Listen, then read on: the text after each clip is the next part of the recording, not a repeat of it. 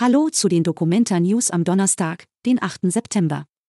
Hier kommen unsere heutigen Nachrichten rund um die Weltkunstausstellung. Kasseler Architekturkollektiv bietet sein Workshop im Fridericianum an. Im Fridericianum in Kassel hat das tunesische Kollektiv El Wacha während der Documenta seine Werkstatt eingerichtet.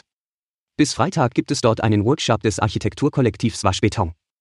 Dabei können die Teilnehmer aus mitgebrachten Gegenständen neue Möbelstücke herstellen. Die Teilnahme am Workshop ist nur mit einem Dokumentarticket möglich, eine Anmeldung ist nicht nötig.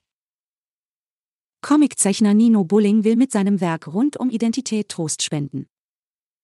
Zwischen dem Finden der eigenen Geschlechtsidentität, Liebe und dem Klimawandel befindet sich die raumübergreifende Installation von Nino Bulling in der Hafenstraße 76. Der Comiczeichner zeigt hier auf Seide gemalte Erweiterungen seiner jüngsten Grafik-Novel Abfackeln, die diese Themen auf einfühlsame Art und Weise anhand zweier Figuren erzählt.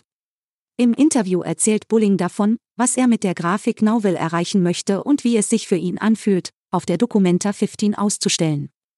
Das Interview findet ihr unter hna.de/documenta. Soli-Führung über die Weltkunstausstellung. Am heutigen Donnerstag findet eine kostenlose Führung über die Documenta statt. Diese Solivacs sollen Menschen aus Kassel und Besuchern generell die Möglichkeit geben, die frei zugänglichen Außenbereiche zu erkunden. Begleitet werden sie von einem Sobat Sobat. So werden die Kunstvermittler genannt. Anmelden kann man sich am Infopoint im Roro-Haus. Die Teilnehmerzahl ist auf 15 begrenzt.